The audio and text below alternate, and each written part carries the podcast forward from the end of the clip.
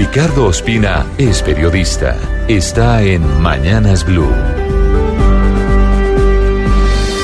Son las 6 de la mañana y 17 minutos. 27 días después fue levantado el bloqueo de la vía panamericana que habían liderado los indígenas del Cauca. Es hora de hacer balances y de mirar las lecciones aprendidas. Sin duda, todos son perdedores. El país, por cuenta de la parálisis del suroccidente colombiano durante casi 30 días, los sectores indígenas, el gobierno que al final logra una victoria tuvo dificultades en el comienzo de la negociación y en general los colombianos que nos vimos afectados por cuenta de este cese de actividades. Pero si se pudiera de alguna forma diferenciar entre ganadores y perdedores, además de elecciones aprendidas, podríamos catalogarlo de la siguiente manera, según además lo que dicen quienes han analizado el asunto. Sin duda ha resultado ganador el presidente Iván Duque porque a pesar de las presiones logró cumplir su palabra y solamente irá mañana al Cauca a reunirse con los indígenas luego de que levantaron el bloqueo de la vía, que era la condición que él había puesto desde el principio. Había dicho que con vías de hecho no tendría reuniones con los líderes del Consejo Regional Indígena del Cauca.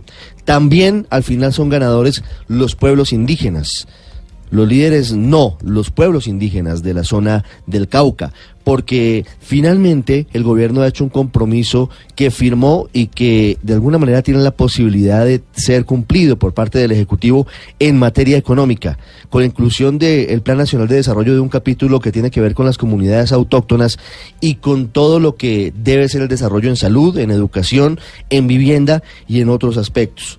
Perdedores son muchos, como lo decíamos, los grupos violentos infiltrados en la Minga, que estaban apostándole a que el presidente Duque desalojara la fuerza de la vía panamericana para poder generar mayor zozobra y mayor presión, sin importar los muertos ni el costo que eso hubiera significado.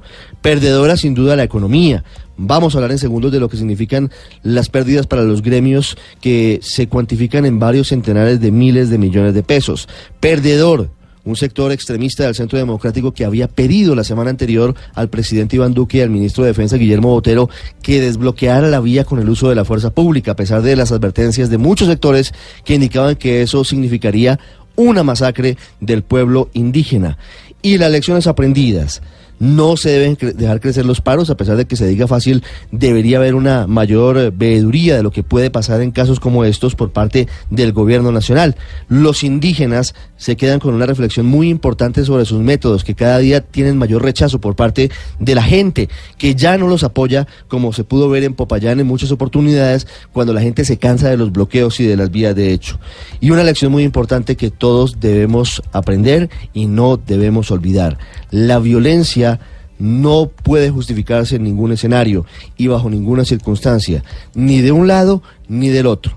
Y ahí vale la pena hacer un llamado a líderes políticos del país como al expresidente Álvaro Uribe, quien en un muy enredado mensaje en Twitter quedó como si estuviera justificando una masacre que por fortuna no se dio porque se llegó a un acuerdo con los pueblos indígenas del país.